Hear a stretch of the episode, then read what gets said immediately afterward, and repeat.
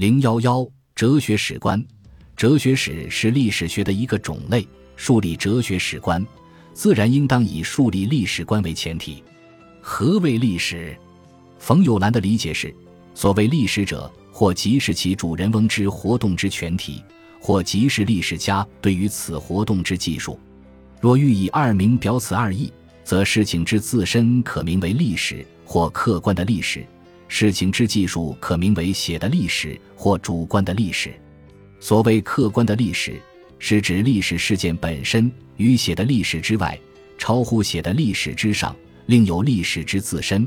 巍然永久存在，丝毫无待于无人之知识。客观的历史具有一维性，历史之活动的事情，既往而永不再现。至于后人写的历史，可称为主观的历史。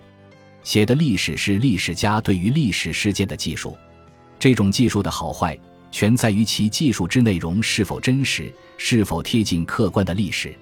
写的历史与历史实际相符合，就叫信史。冯友兰坚信，历史是不断进步的发展历程，这是他从唯物史观得到的启发。一九三四年，他从欧洲回国时，专门到苏联实地考察，接受了唯物史观的影响。这种影响，他在《秦汉历史哲学》中表现得很明显。他在该文中指出，历史是变动的，各种社会政治制度都会穷而要变，历史演变乃一非精神的势力。因为社会政治制度都是建筑在经济制度上的，社会经济制度一有变化，其他方面的制度也一定会跟着变化，并且社会经济制度的建立也要靠一种生产工具的发明。如果没有机器的发明，就不能有工业经济。因此，历史的演变是循环的，也是进步的，还是辩证的。历史的大势所趋，不是人力所能终止或转移的。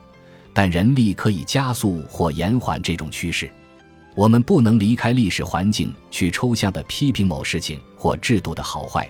每一套经济、政治、社会制度都各有其历史使命。基于上述历史观，冯友兰又形成了自己的哲学史观，认为哲学史亦有哲学史与写的哲学史之分。哲学史是指哲学自身的历史，具有客观性。写的哲学史是对客观的哲学史的记述，具有主观性，避免不了解史学的偏差。由于受到语境的限制，写的哲学史不可能完全符合客观的哲学史，所以写的哲学史需不断的重写，力求尽量贴近客观的哲学史。关于中国哲学史，冯友兰的界定是：中国哲学史一词有二义。一是指中国历代哲人从事创造哲学之全部活动之自身；一是指哲学史家对于中国历代哲人从事创造哲学之全部活动之技术。他认为，前者可名为客观的、没有写成文字的中国哲学史；后者可名为主观的、写成文字的中国哲学史。在他看来，二者有明显的差别：前者是实际的事情，后者是语文的表达。前者无所谓好坏对错，后者有好坏对错之分。前者是后者之对象，后者是前者的写照。研究中国哲学史的任务，就是努力贴近事实真相，写出符合客观的中国哲学史实际的信史。